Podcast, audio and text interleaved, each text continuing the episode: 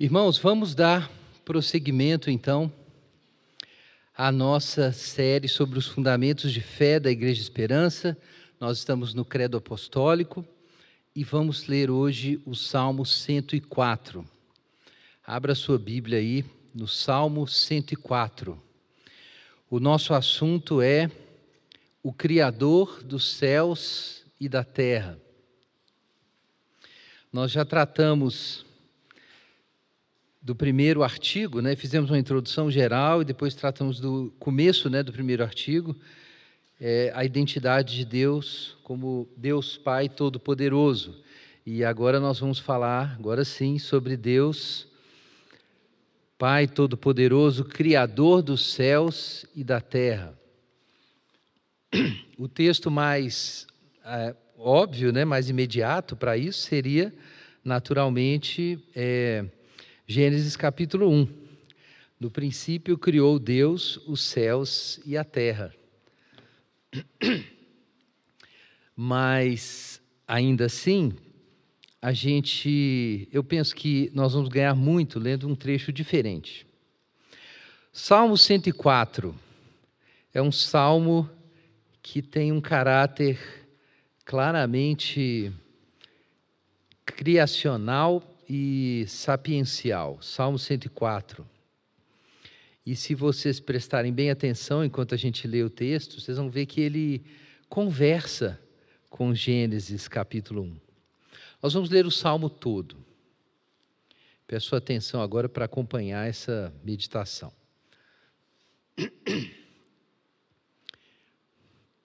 Ó oh, minha alma, bendize o Senhor Senhor meu Deus, tu és esplêndido, estás vestido de honra e majestade, tu que te cobres de luz como de um manto, que estendes os céus como uma cortina, és tu que pões os vigamentos da tua morada nas águas, que fazes das nuvens o teu carro, que andas sobre as asas do vento, que fazes teus mensageiros como vento e teus servos como fogo abrasador.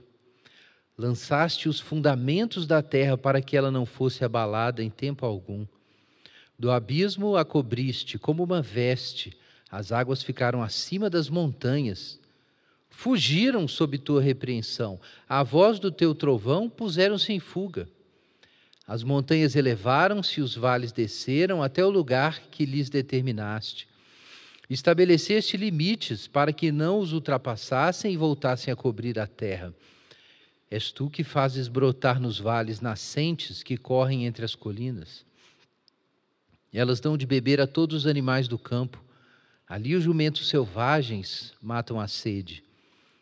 Junto a elas habitam as aves dos céus. Do meio da ramagem fazem ouvir seu canto. Da tua alta morada regas os montes. A terra se farta do fruto das tuas obras. Fazes crescer erva para os animais e verdura para o homem, de modo que da terra ele tire o alimento, o vinho que alegra o coração, o azeite que faz reluzir o rosto e o pão que lhe fortalece o coração. As árvores do Senhor estão satisfeitas, os cedros do Líbano que ele plantou, onde as aves se aninham, mas a casa da cegonha está nos ciprestes. Os altos montes são refúgio para as cabras selvagens, assim como as rochas para os coelhos. Ele designou a lua para marcar as estações, o sol sabe quando se põe, fazes as trevas e vem a noite, quando saem todos os animais selvagens. Os leões novos rugem pela presa e de Deus buscam seu sustento. Ao nascer do sol, logo se recolhem e se deitam em seus esconderijos. Então o homem sai para o seu labor, para o seu trabalho, até o fim da tarde. Ó Senhor, que variedade há nas tuas obras! Fizeste todas com sabedoria, a terra está cheia das tuas riquezas. Também o vasto mar aberto, onde se movem seres inumeráveis, animais pequenos e grandes, Ali passam os navios e o Leviatã que formaste para nele se recriar. Todos esperam de ti que lhes dês o sustento a seu tempo. Tu lhes dás e eles o recolhem. Abres tua mão e eles se fartam de bens. Escondes o rosto e ficam perturbados. Se lhes tiras a respiração, morrem e voltam ao pó. Envias teu fôlego e eles são criados, e assim renovas a face da terra. Permaneça para sempre a glória do Senhor. Regozije-se o Senhor em suas obras. Ele olha para a terra e ela treme, toca nas montanhas e elas fumegam. Cantarei ao Senhor enquanto eu viver, cantarei louvores ao meu Deus enquanto eu existir. Que a minha meditação lhe seja agradável, eu me regozijarei no Senhor. Sejam eliminados da terra os pecadores, e não subsistam mais os ímpios. Ó minha alma, bendize o Senhor, louvai ao Senhor. Amém. Pai Celeste, nós damos graças ao Senhor pela tua palavra e pedimos a tua bênção nessa manhã.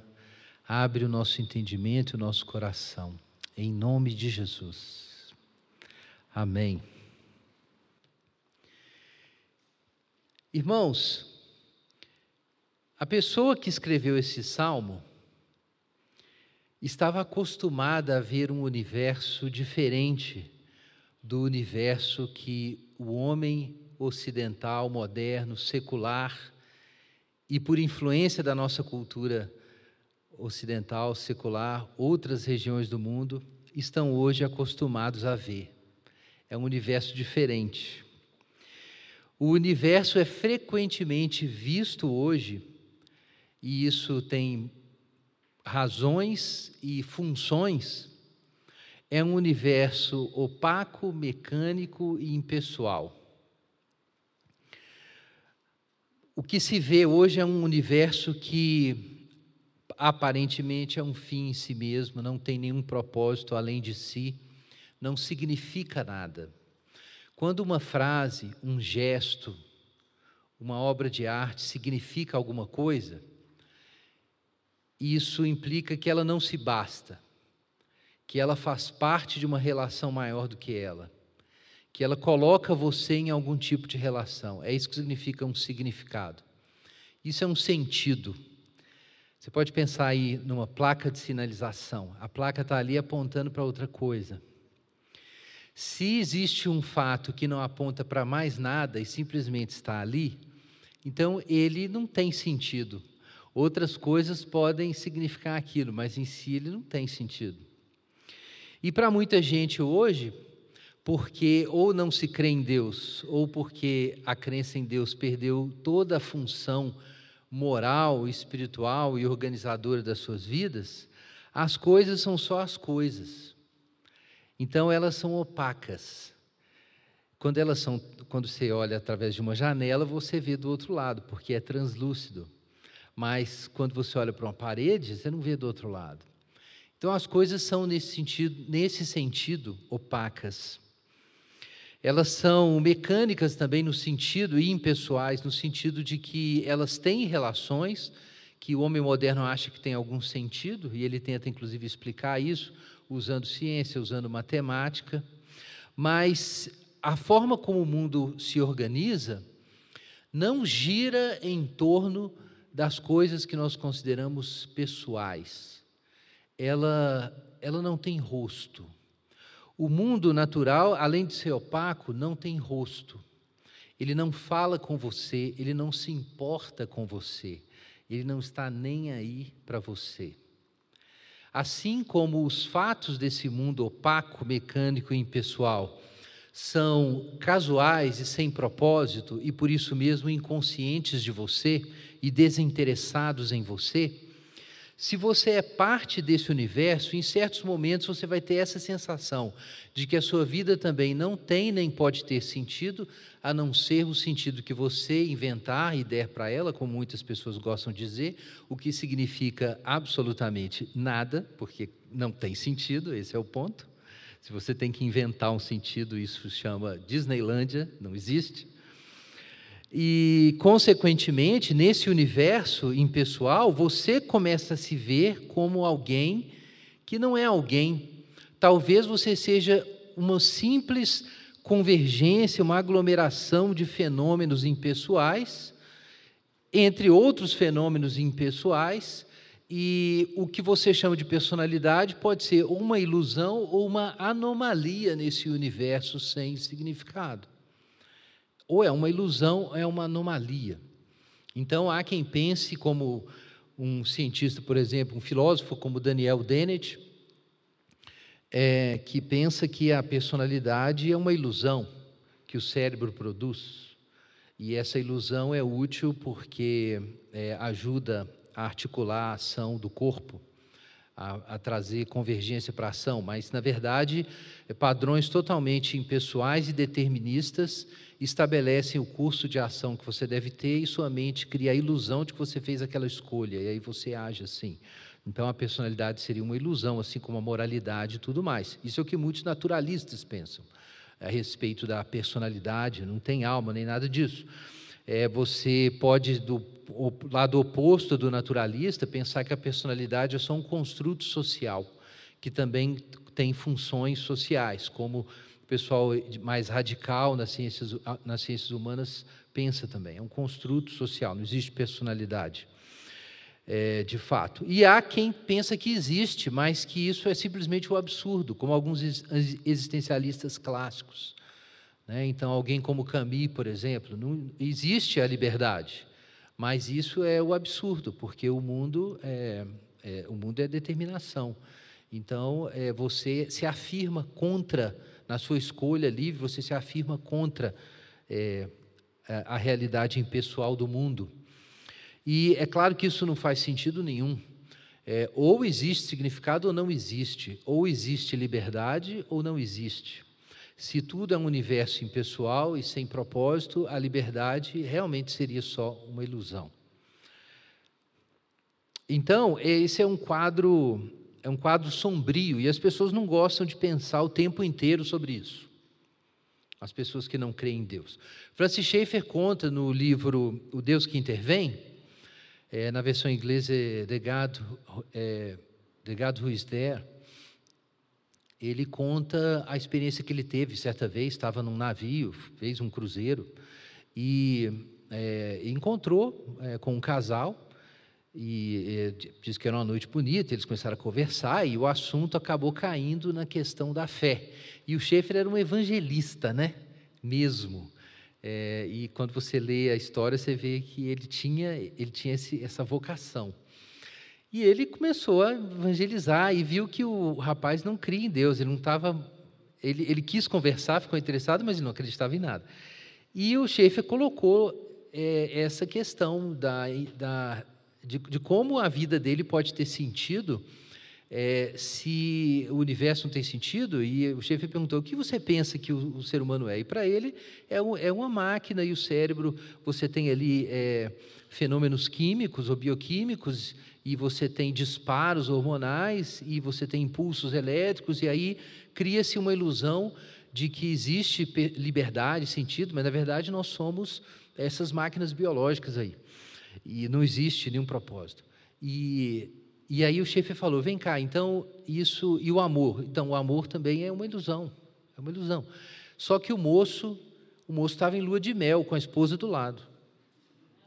Aí o chefe falou assim: vem cá, então quando você está aí com sua esposa e você e você está com ela e tem uma, uma noite com ela e, e o amor e tudo que você, tá, vocês estão vivendo nesse momento, tudo isso é são só fenômenos físicos ou bioquímicos ali, não existe de fato o amor, então, não, isso é tudo ilusão. E ele falou, sim, na frente da esposa dele, na lua de mel.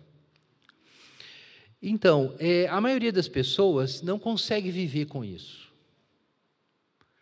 Não consegue viver. É, é, tem, tem, com certeza, psicopatas conseguem viver com isso. Mas a maioria das pessoas não é psicopata, que não crê em Deus, obviamente, né? isso é um distúrbio, é um outro problema. O que elas fazem, como Schaefer diz, é suprimir, suprimir esse conhecimento. o que elas fazem é suprimir o conhecimento de que as suas crenças sobre o mundo, que eliminam Deus da equação, não combinam com o que elas são. Essa é a questão.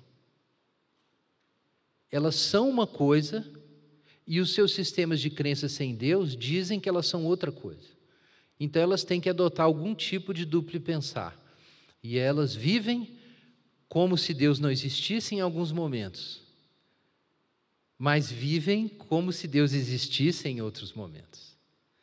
E no momento que a pessoa está ali e ela quer dizer que ama o outro, ela vai dizer que o amor dela é sincero.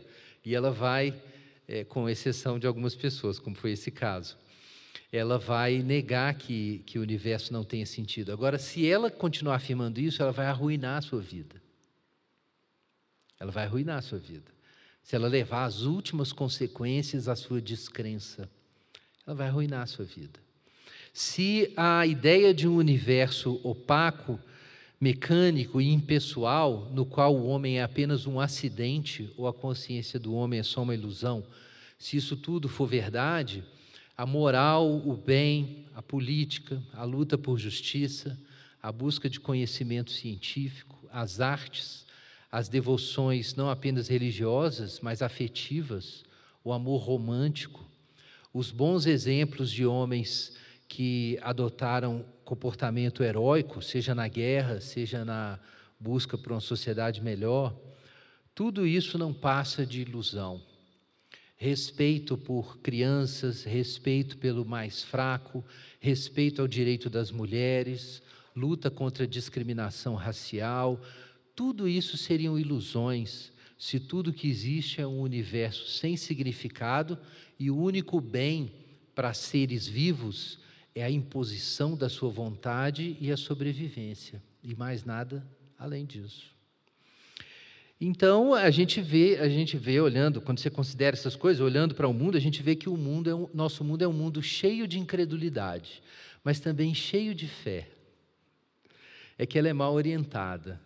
As pessoas estão aí descrendo da Bíblia, descrendo do cristianismo, descrendo de Jesus, mas crendo incessantemente sem parar em todas essas coisas, crendo que é importante ter fé, ter esperança, ter valores, ter família, ter justiça, ter igualdade, ter fraternidade, cuidar do meio ambiente, preservar a vida, buscar justiça nas relações de gênero. Então as pessoas não creem, mas creem. É uma baita esquizofrenia. Isso é o que o homem sem Deus vive. Uma profunda e explícita esquizofrenia espiritual. Ainda assim, você pode ser educado para ver o universo dessa forma, e isso causa náuseas. Eu lembro o dia que o meu irmão fez uma observação muito interessante. Ele tinha lido, meu irmão Elildo Júnior, ele tinha lido é, é, o Ser e o Nada, do Sartre, e logo depois ele leu Surpreendido pela Alegria, de C.S. Lewis. Ele ficou intrigadíssimo, ele falou sobre isso há alguns dias. Né? Ele comentou, cara, é interessante que aquela experiência que o Sartre descreve, que de repente tudo se desconjunta, as coisas se fragmentam e você tem um mal-estar tremendo com a sensação de que não tem propósito para nada. Não é a mesma coisa que uma depressão psicológica. Mas pode virar uma depressão psicológica. É um estado existencial, não é um problema de, de disparos hormonais, o cérebro, é nada disso. É uma condição existencial. Você é totalmente saudável, de repente você olha para o mundo e ele, ele se desmancha. E você pensa assim: não tem sentido nada disso aqui. E dá um trem ruim. Trem ruim é a tradução mineira da náusea sartriana, vocês estão entendendo? Dá um trem ruim. Mas aí ele comentou que lendo o C.S. Lewis, tem uma outra coisa, que é a alegria, que é a sensação de que tem uma outra coisa lá do outro lado, sensacional, e eu passou aqui, eu não consegui pegar, e já me deu saudade, é o que C.S. Lewis fala, que você sente que passou e, você tá, e dói. Dói não ter aquilo, mas o C.S. Lewis diz que é uma dor, no Surpreendido pela Alegria, que é uma dor que ao mesmo tempo é desejável, que você quer ter de novo. É uma dor que você quer ter outra vez, que é essa é, saudade de um país que você nunca visitou. Ele usa essa expressão é, em outro livro. E, e aí ele fala assim: engraçado, tem as duas coisas. Tem a hora que dá o trem ruim, mas tem a hora que dá o trem bom também. O que, que é isso? Então, a gente vive essa ambiguidade. Mesmo que você seja educado para se acostumar com o universo sem significado, em alguns momentos essa bolha é rompida. E em algumas experiências que não cabem nessa leitura do universo.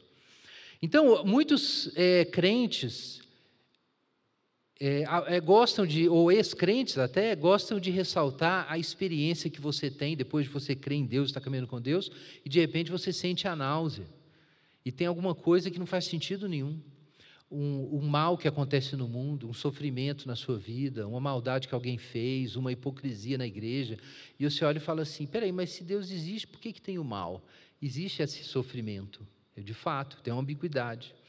Mas olha como está todo mundo no mesmo barco, né? Do outro lado, isso acontece também. O sujeito quer se, se convencer de que realmente não tem sentido nenhum a vida, porque tem vários sinais disso e ele não quer se frustrar.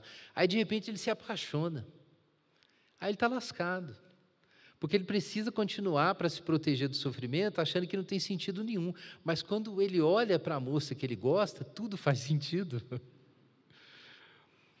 Então, é, é, existe uma ambiguidade no mundo e parece que a conta não fecha, é difícil explicar isso. É a posição dos cristãos de que a visão cristã de realidade a partir de Jesus junta melhor todos os fios. Isso não significa que você tem resposta para tudo, mas significa que você integra muito mais realidade e experiência de tempo e de sentido. É, dentro do cristianismo, o seu universo é muito maior do que fora dele. Ele não é menor, ele é muito maior do que fora dele. E há muitas formas de você chegar a isso. Você pode ter essa experiência do bem você ser desafiado com a experiência de bondade de alguém. É, alguém que, que conta isso é Francis Collins, quando ele trabalhava como médico, ainda ateu, e ele via que algumas pessoas de fé lidavam diferente com o sofrimento. E ele começou a pensar que ele, e ele era médico, e ele começou a pensar que ele não tinha condições de agir assim. E ele ficou muito intrigado com é, a fé dessas pessoas e de pessoas que auxiliavam essas pessoas. E começou a pensar assim: se a fé religiosa é falsa, por que ela é tão funcional? Por que o meu suposto realismo me torna mais incapacitado, incapacitado de lidar com o mundo do que essas pessoas? E isso levou a uma jornada, né? Ele acabou chegando no C.S. Lewis, todo mundo passa pelo C.S. Lewis. Ele acabou chegando e lendo, e esse sujeito é o presidente dos National Institutes of Health, vocês sabem que é o maior orçamento científico do mundo e é o chefe do FAUT, né, que é aquele médico que cuida da, dessa parte do combate à, à pandemia nos Estados Unidos. É crente, você tem, tem vídeo dele no YouTube cantando, é, tocando violão com, com Anti Wright, você vai encontrar isso lá. É, então, ele teve uma experiência assim, a experiência do bem pode te levar a isso, a experiência da beleza também, da graça que tem no mundo pode te levar a isso. Um exemplo aí que eu gosto de citar está em Atos 17.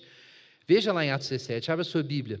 Paulo, gente, quando ele evangelizava os pagãos, o evangelho, a evangelização não começava é, necessariamente contando a história de Jesus. Às vezes ela começava com o anúncio do Deus Criador, realmente. É o que você encontra no sermão de Paulo aos atenienses, no Areópago em Atos, Paulo começa anunciando a criação. E aqui a gente tem algo assim. Atos capítulo 14. Paulo e Barnabé foram pregar o evangelho em Listra e fizeram um milagre. Curaram um aleijado de nascença. O povo ficou doido, começaram a gritar em língua licaônica. Os deuses desceram até nós, chamavam Barnabé de Zeus e Paulo de Hermes. Eles devem ter achado divertido no início, mas logo começaram a se preocupar, porque o sacerdote de Zeus trouxe para as portas da cidade touros e coroas de flores para oferecer sacrifícios. Olha a confusão. Agora veja o verso 14 em diante, o que Paulo diz. Quando os apóstolos Barnabé e Paulo ouviram isso, rasgaram suas roupas e puseram-se no meio da multidão, gritando: Homens, por que estáis fazendo isso? Nós também somos homens da mesma natureza que a vossa, e vos anunciamos o Evangelho, para que vos afasteis dessas práticas inúteis e vos volteis para o Deus vivo, que fez o céu, a terra e o mar e tudo que há neles. O que é isso, gente? Gênesis 1. Direitinho aqui, ó. O Deus vivo que fez o céu, a terra, o mar e tudo que há nele. Gênesis 1. Nos tempos passados, ele permitiu que as nações andassem por seus caminhos. Então, enfim, está implicado aqui o resto da história, né, de como as nações surgiram de um só e se espalharam. Mas, versículo 17, eu quero chamar a atenção para isso. Ele não deixou de dar testemunho de si mesmo.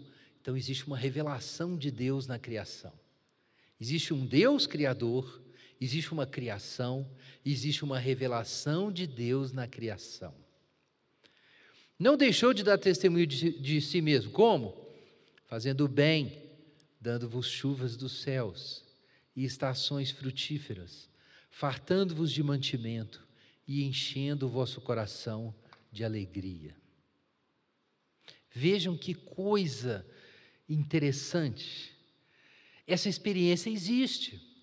Essa semana mesmo, a, a Fabiola, Buia, está ali com o Alessandro, contou essa história que ela, é, adolescente ou criança ainda, teve uma experiência fantástica que deixou ela muito feliz e ela tinha que agradecer, mas ela não tinha sido educada na fé, ela não sabia nada de Jesus, de Deus, e ela só sabia que ela tinha que agradecer para alguém, ela não sabia para quem que ela ia agradecer.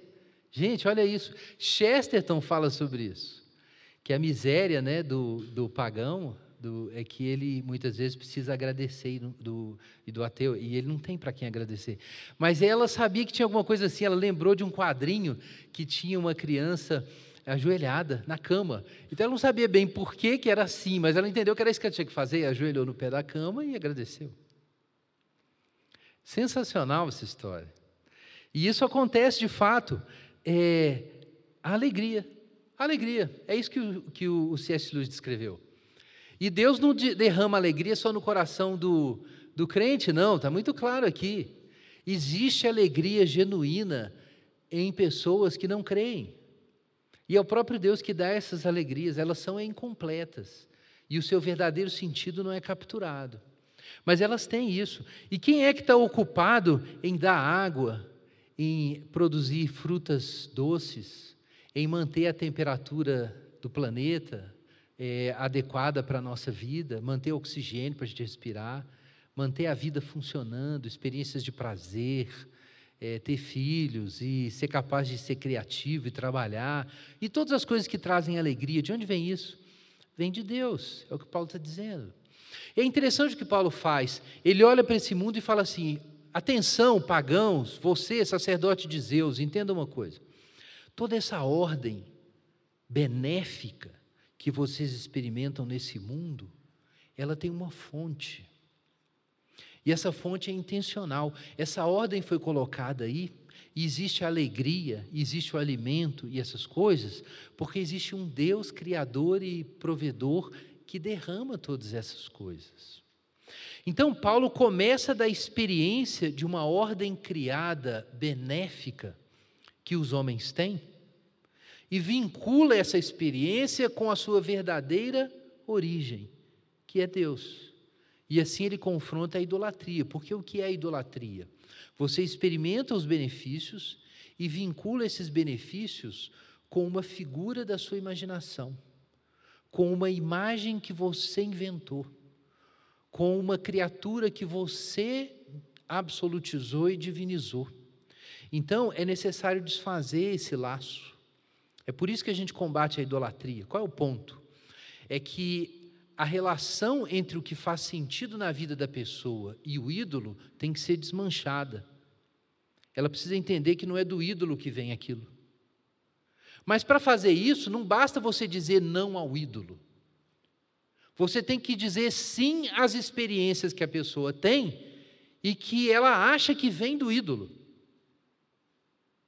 Então, essa é a mensagem católica do Evangelho. Não é anunciar Deus negando a criação. A gente anuncia Deus negando o mundo, o sistema idólatra, as ideias erradas. Mas ao mesmo tempo que a gente combate os ídolos, a gente tem que afirmar as experiências que são confundidas com esses ídolos e reconectá-las com sua fonte. É o que Paulo está fazendo. É o que na tradição cristã a gente chama de teologia natural.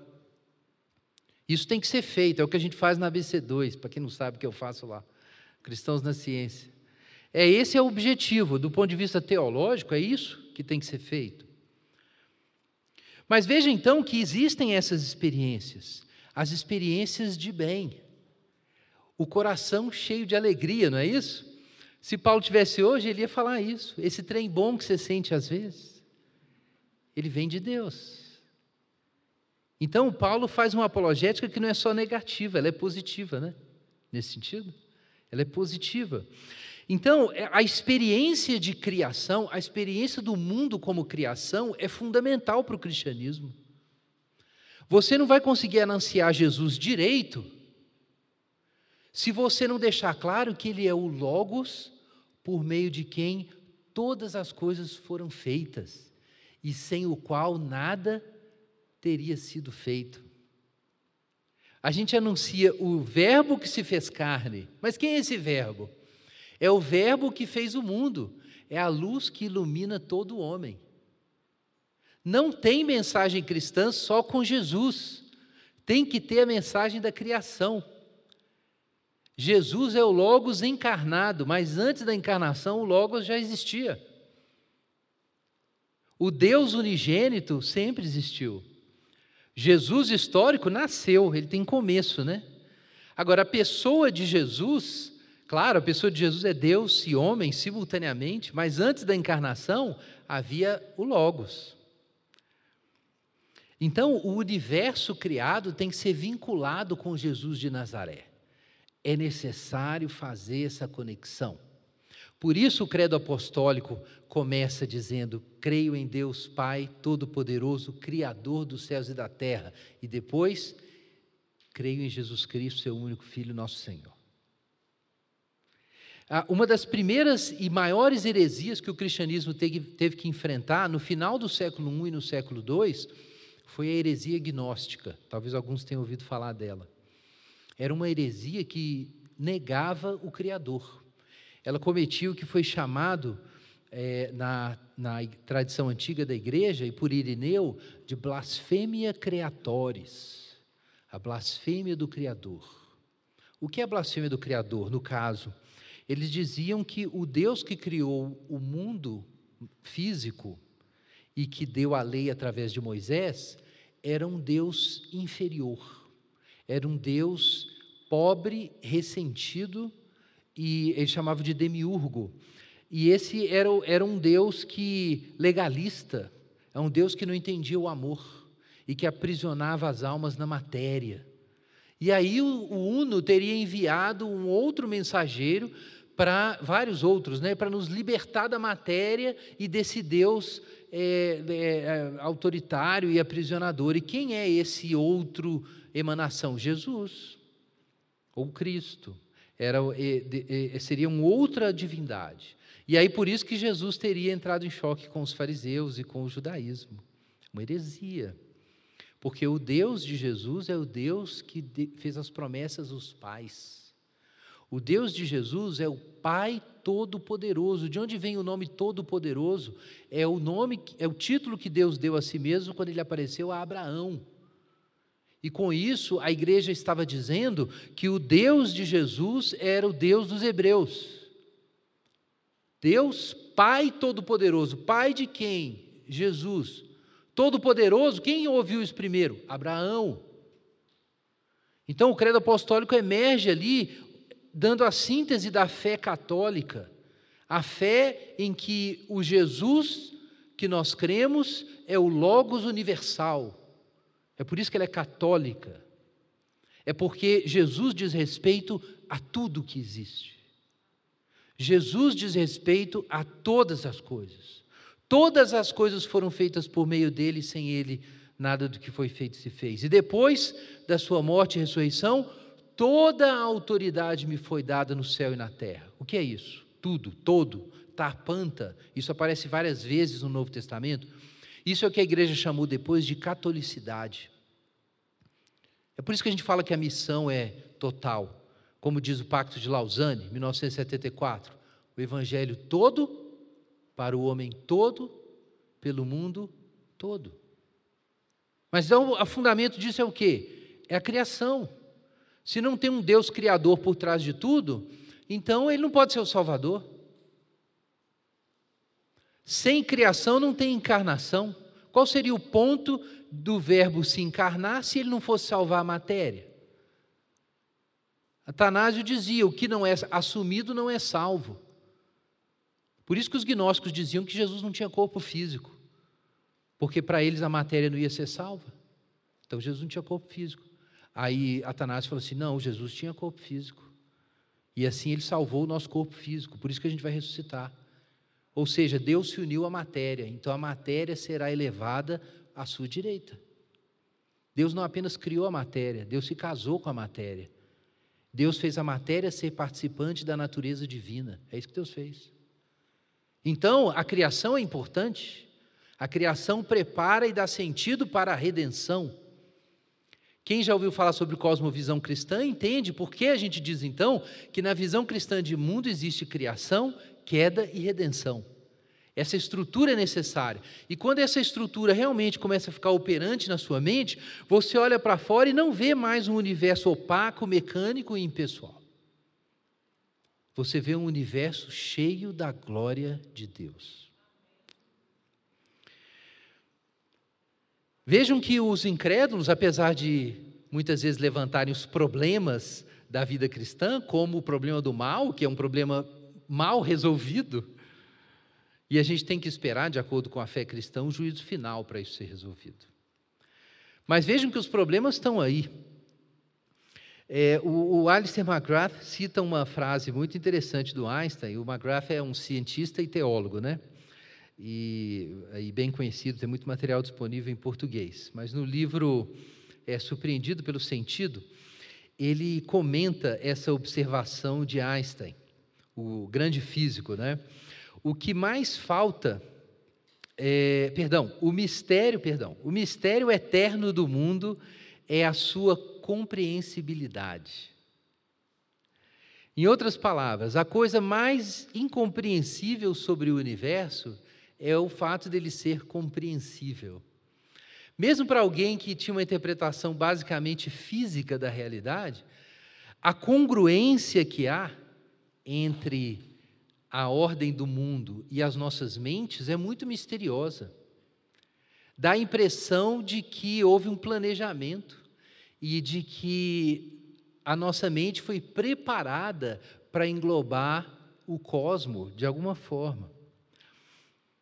É, nesse livro, é, o, o McGrath cita o Dr. John Polkinghorne, que era um físico famoso, trabalhou na equipe do Paul Dirac, foi importante para física de partículas, e depois que ele encerrou a carreira de físico, ele foi estudar teologia e virou pastor anglicano foi presidente do Queen's College e eu conheci ele em 2007. Ele fala o seguinte: estamos tão familiarizados com o fato de que podemos entender o mundo que, na maior parte do tempo, tomamos esse aspecto como garantido. É isso que torna a ciência possível. Contudo, poderia ser diferente. O universo poderia ser um caos desordenado, em vez de um cosmo ordenado. Ou poderia ter uma racionalidade que nos fosse inacessível. Há uma congruência entre a nossa mente e o universo, entre a racionalidade vivenciada em seu interior e a racionalidade observada em seu exterior. Então vejam, a experiência do bem não se encaixa com o universo impessoal. A experiência da beleza e da alegria não se encaixa em um universo impessoal. E até mesmo a experiência de ordem cósmica que o cientista tem na ciência não se encaixa com o universo impessoal.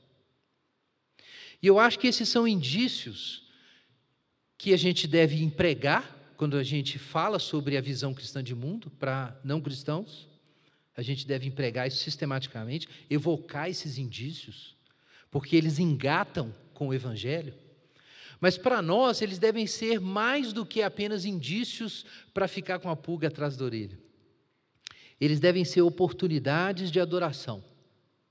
Eles são oportunidades de nós reconhecermos na prática a doutrina da criação. Você pode ler e concordar, o checklist da Igreja de Esperança.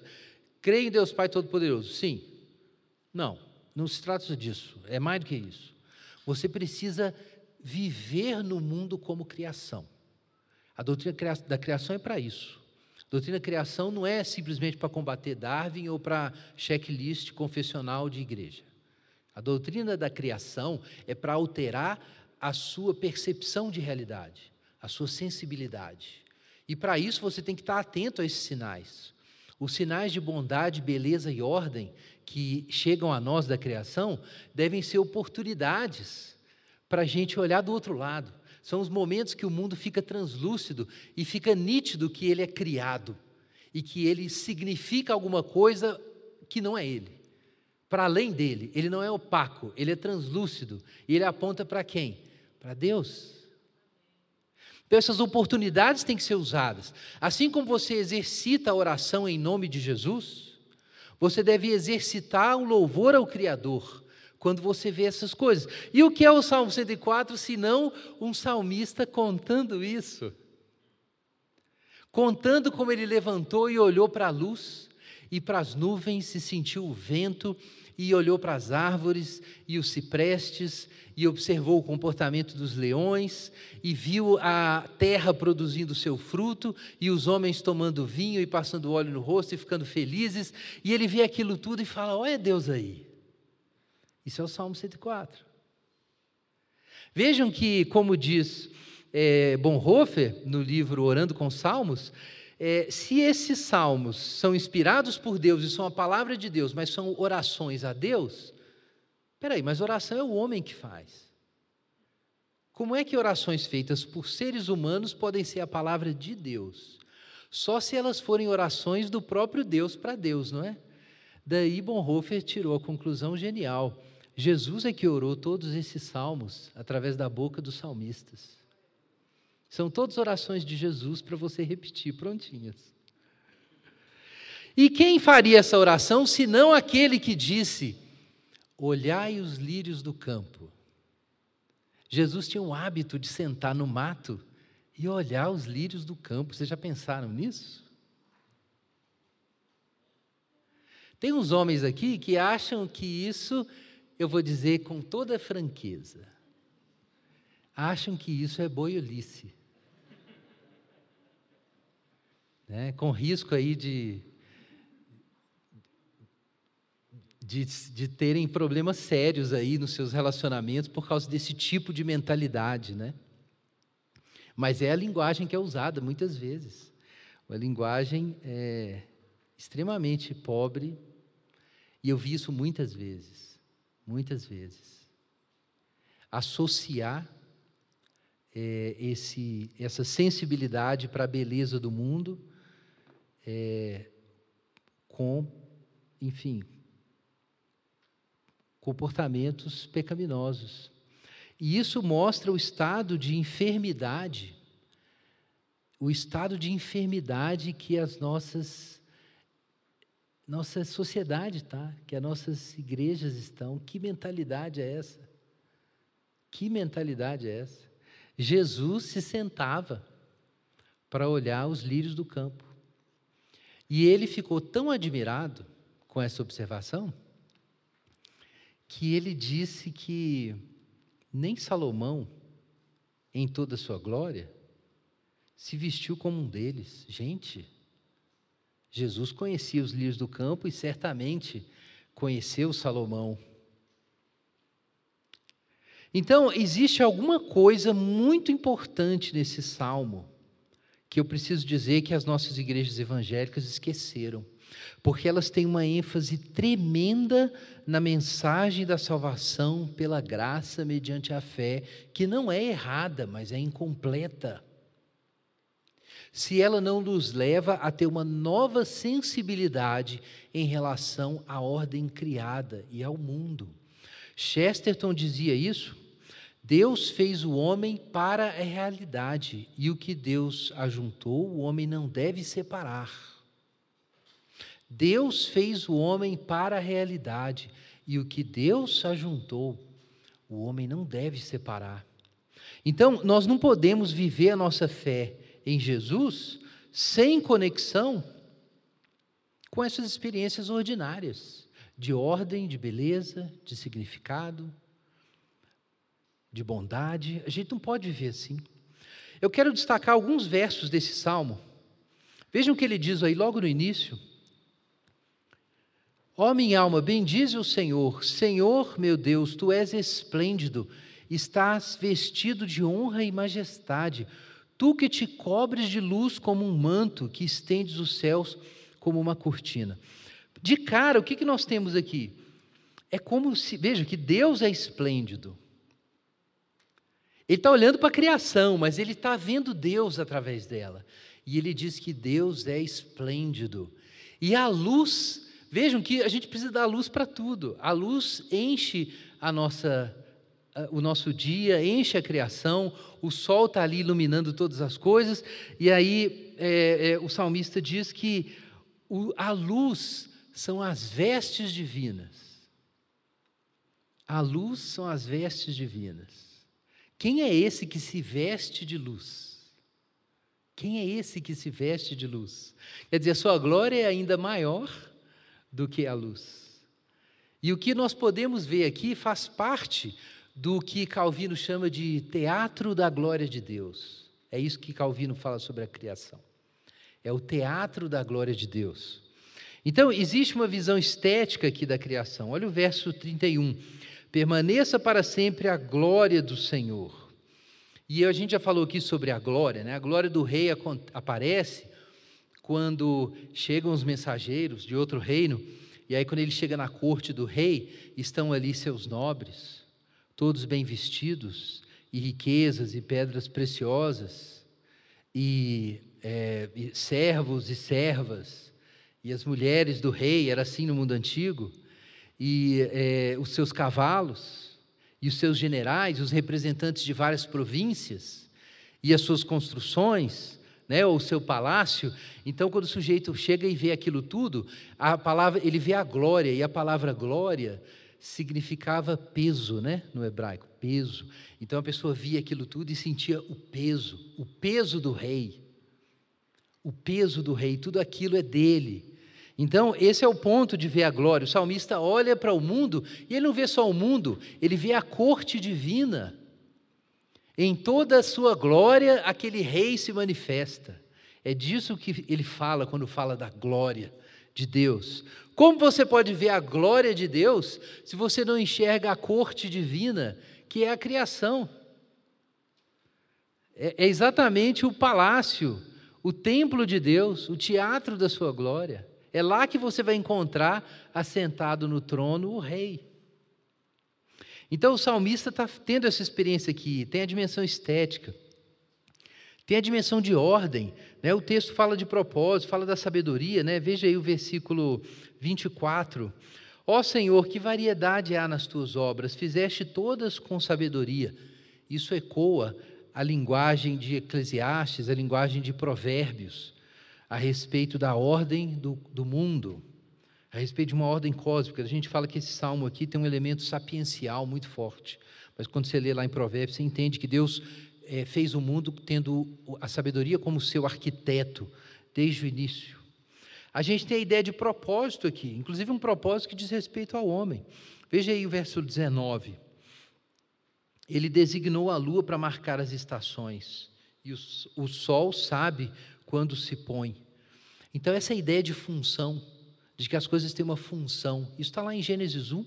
John Walton discute muito isso no livro dele, O Mundo Perdido de Adão e Eva e também no mundo perdido de Gênesis 1, essa visão funcional de que Deus foi ordenando a criação com objetivos. As coisas estão lá porque tem uma razão para elas estarem lá.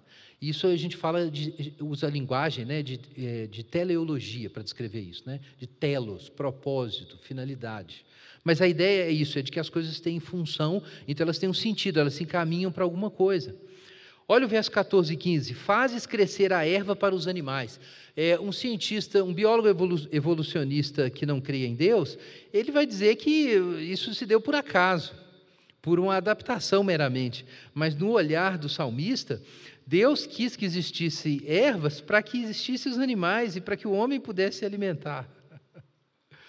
né? Então Deus pensou em você sim quando fez a Via Láctea e o dinossauro. Ele pensou. Ele pensou sim. Versículo 15: O vinho que alegra o coração. Deus sabia o efeito que o vinho teria quando fosse inventado. Deus sabia. Em Atos 14, Paulo diz que Deus é que enche o coração de alegria, não é isso? Tudo que te alegra, Deus permitiu que existisse para que você se alegrasse. É isso mesmo. Essa é a visão de que tem um propósito nas coisas, existe uma providência divina. Veja aí o verso 27. Todos esperam de ti que lhes dês o sustento a seu tempo. Tu lhe dás, lhes dás e eles o recolhem. Abres a, a tua mão e eles se fartam de bens. Mas, por outro lado, se Deus esconde o rosto, eles são perturbados, e se Deus corta a respiração, eles morrem e voltam ao, pó, e aí Deus envia seu fôlego e eles são criados, ou seja, Deus está providencialmente envolvido com a criação, dando os tempos de cada criatura, o quanto elas vão viver e quem vai chegar depois, tudo isso é medido por Deus, você também não nasceu por acaso. Tá? Ah, mas eu não sei se há dez gerações atrás eu nasci de um crime, de repente eu tenho a dessa ou as oito gerações atrás, eu tenho um ancestral que era uma escrava, que foi forçada. Coisas que a gente não sabe podem ter acontecido. Existem muitas coisas erradas no mundo.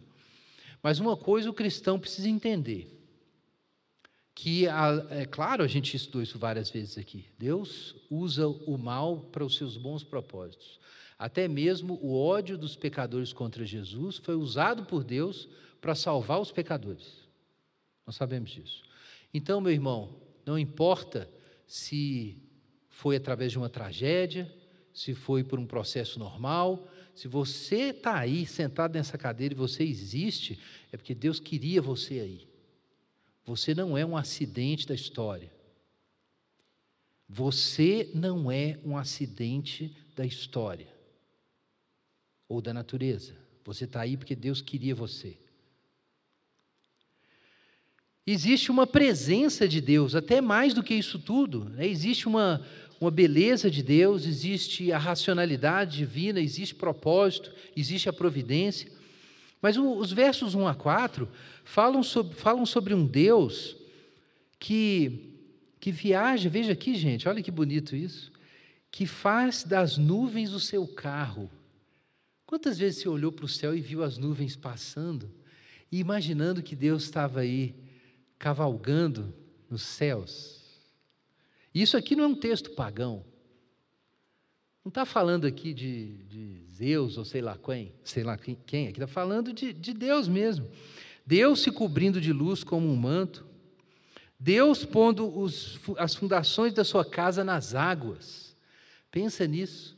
Então, eu não sei quem aqui já já foi em alto mar, ou de repente você foi na praia e você vê aquele mar enorme, e, e aí o salmista olha aquilo tudo e fala: Isso aqui é um canto na casa de Deus.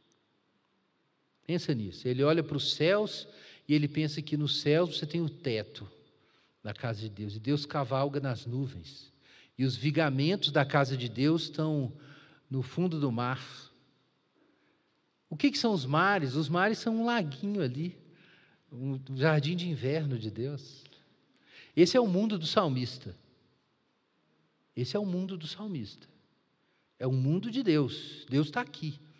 Por isso que para os antigos, ali no Antigo Testamento, eles, eles, não, eles não entravam na presença de Deus. Eles não atraíam a presença de Deus. Que linguagem é essa? É a linguagem gospel, eu sei.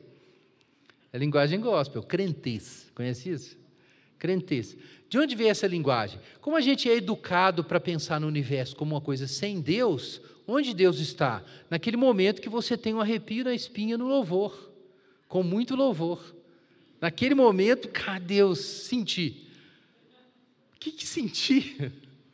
O salmista, ele abria a janela e ele estava ele estava na varanda da casa de Deus ali. E aí ele passava para um outro lugar, ele estava na cozinha de Deus. Ele habitava no mundo de Deus, um mundo que é o templo e o teatro da glória de Deus. Essa é a imagem de Gênesis 1. Deus cria um templo cósmico. E assim como os antigos faziam, no final da festa de dedicação de templos, qual era o último ato? Era a procissão para a imagem do Deus entrar no templo e ser colocada lá na frente. Só que na criação de Deus existe primeiro os fundamentos são lançados e, e, os oficiantes do culto são colocados em vários lugares e aí o último ato da criação é a imagem do Deus. Ela é colocada no centro do templo. Quem é essa imagem do Deus? O homem criado à imagem e semelhança de Deus. É um templo. Gênesis 1 é, é o estabelecimento do culto cósmico. E o oficiante é o homem. Agora veja a tragédia, o que Satanás fez, o insulto. Ele fez com que o homem, a imagem de Deus, adorasse ídolos.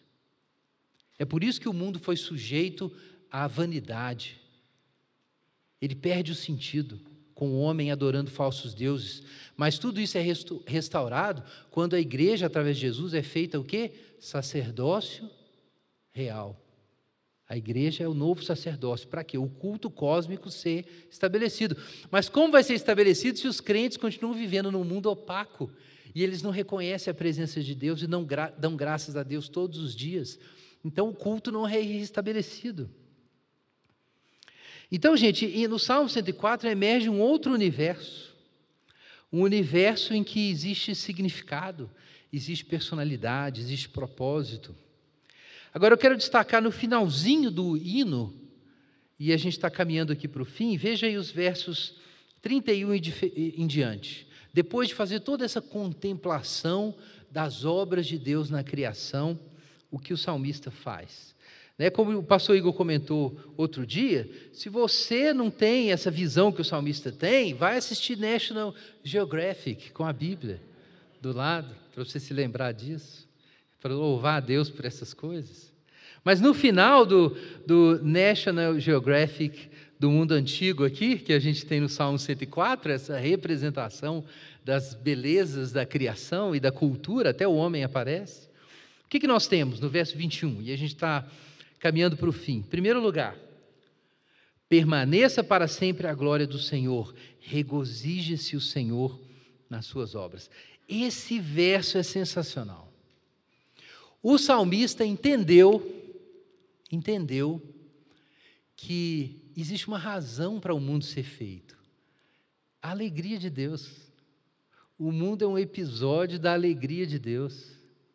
Não é isso que nós temos lá em Gênesis 1? Deus terminava de fazer as coisas e o que, que, ele, que, que o texto diz? E viu Deus que era bom. Como assim Deus viu que era bom?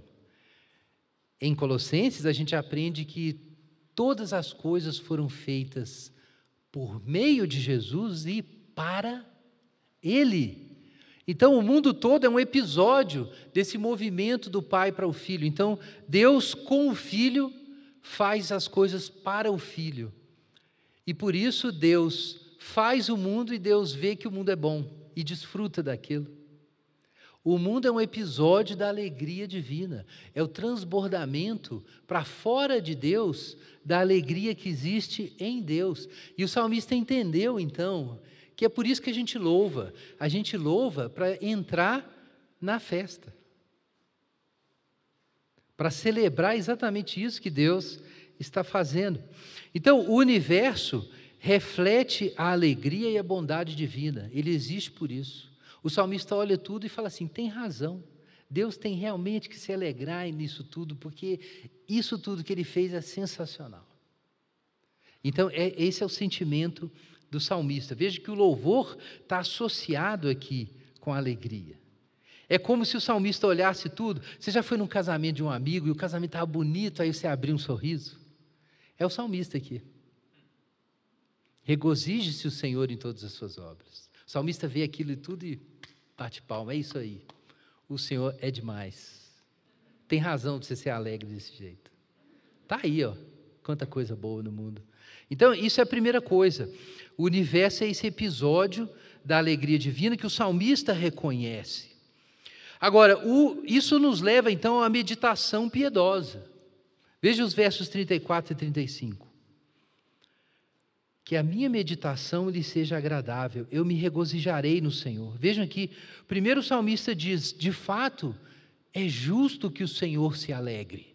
E aí depois ele diz assim: olha, diante disso tudo, eu espero que eu seja digno disso. E como eu sou digno disso? Como a minha meditação pode ser agradável? Eu preciso me alegrar também. Deus tem um feeling nesse universo. Tem uma mensagem nesse universo, eu tenho que mergulhar nela. Deus, se Deus fez isso para se alegrar, eu tenho que me alegrar com Ele. Então, isso aqui é a verdadeira amizade com Deus. Então, não apenas Deus se alegra, mas eu vou me alegrar. E você olha para o outro lado e fala assim: caramba, e esse povo aí que não crê em Deus? e fica usando o mundo para seus próprios objetivos e ainda destruindo. Né? Apocalipse diz que Deus vem destruir os que destroem a terra. Lá em Apocalipse. Deus vem destruir os que destroem a terra. O ministro do Meio Ambiente tem que abrir o olho aí. De fato, sejam eliminados da terra os pecadores, e não subsistam mais os ímpios. Vejam, sejam eliminados da terra os pecadores e não subsistam mais os ímpios. Então vejam que o reconhecimento da glória de Deus na criação imediatamente causa um desgosto. Olha que coisa estranha, né? Mas de fato, quando você lê em Atos 17, Paulo pregando aos atenienses, vocês vão lembrar disso. O texto diz que o espírito de Paulo se revoltava diante da idolatria da cidade, porque tinha deuses para todo lado. Então, o culto a Deus causa essa sensação de que o juízo de Deus contra os ímpios é justo, porque você fala assim: esse pessoal, eles invadiram isso aqui, é uma invasão.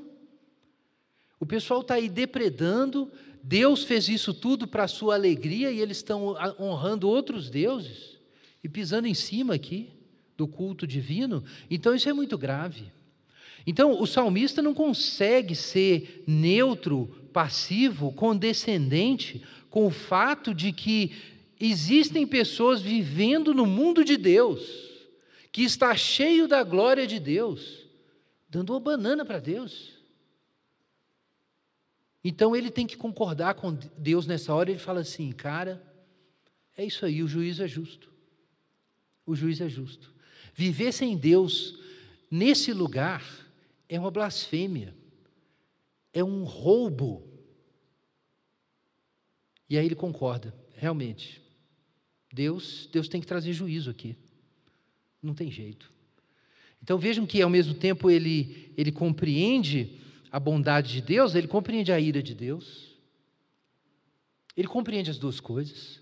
Então Paulo é assim, Paulo fala que os atributos invisíveis de Deus estão aí, manifestos, entendidos por meio das coisas que foram criadas. A glória de Deus está aí para todo mundo ver. E é por isso também, diz Paulo, que a ira de Deus se revela do céu contra toda injustiça e impiedade dos homens que suprimem a verdade pela injustiça. Porque os atributos invisíveis de Deus, tanto seu eterno poder quanto sua divindade, claramente se entendem desde o princípio do mundo por meio das coisas que foram criadas. Então, Paulo olha para o mundo e fala assim: é claro, o mundo revela a glória de Deus e, ao mesmo tempo, já mostra por que os homens estão sob a ira de Deus. Porque nesse mundo cheio da glória de Deus, eles estão adorando ídolos. Então, aqui você já tem a criação, a queda e a condenação. O que, que falta agora? Falar de Jesus. Mas a própria realidade da criação já coloca o homem no lugar dele. Quando você vê o, homem, o mundo como criação, você vê seu verdadeiro tamanho. E algumas obje, objeções que você tem contra Deus se desfazem no ar, como se desfizeram as objeções de Jó quando Deus apareceu para ele. Elas somem. Então, em primeiro lugar, o episódio é esse, o universo é esse episódio da, da alegria divina. Em segundo lugar, o universo ajusta o nosso coração e nos leva a essa meditação piedosa, em que a gente entende que a gente tem que se alegrar com Deus e entende o pecado de não fazer isso. Agora, em terceiro lugar, é claro, o universo evoca a adoração, porque é um templo. Versículo 33. Cantarei ao Senhor enquanto eu viver, cantarei louvores ao meu Deus enquanto eu existir. Então vejam, irmãos, esse é o ponto. Qual é a função da doutrina da criação? É te ajudar a viver no mundo real, que é um templo. É para isso. Esse é o ponto da revelação da criação, é você ter essa percepção e isso evocar adoração. É isso que o pecado roubou de nós e é isso que o evangelho da graça traz de volta para nós. O pecado desfocou a realidade e fez o mundo ficar opaco e fez a gente atribuir a glória do mundo a ídolos. Mas o Evangelho recupera a transparência do mundo. Viver a doutrina da criação é viver num universo translúcido, em que as coisas têm a sua aparência, mas elas sugerem e indicam o que está além delas. Você recebe uma luz em você que atravessou as coisas, mas você nota que ela não vem das coisas. Exatamente por isso. No universo translúcido, você se alegra com o seu marido, a sua esposa, ou com a beleza do mundo, ou com uma criança, ou com a experiência de prazer, que pode ser o, o, o vinho, como o salmista diz aqui. Mas o que você percebe é que aquilo não vem do vinho, não vem da sua esposa, não vem da sua criança, não vem da criatividade humana ou do seu sucesso, que tudo isso são coisas translúcidas e que existe a imagem da coisa que se projeta em você, mas tem uma luz por trás dela, que é aquilo que não é Deus, que, que não é a criação, que é o próprio Deus. Nesse sentido, é, Alistair McGrath diz o seguinte: a teologia cristã é o elixir, a pedra filosofal, que transforma o mundo em epífano Converte o mundo natural no reino da criação de Deus. Por isso você precisa ter uma cosmovisão cristã. Para você viver no mundo real. E o mundo real é um templo para a glória de Deus. Amém? Vamos orar. E enquanto os elementos são distribuídos, peça a Deus essa graça de aprender a gratidão, de aprender a reconhecer a Deus na sua criação e no sacramento do momento presente. Busca o Senhor agora enquanto a gente se prepara para a ceia.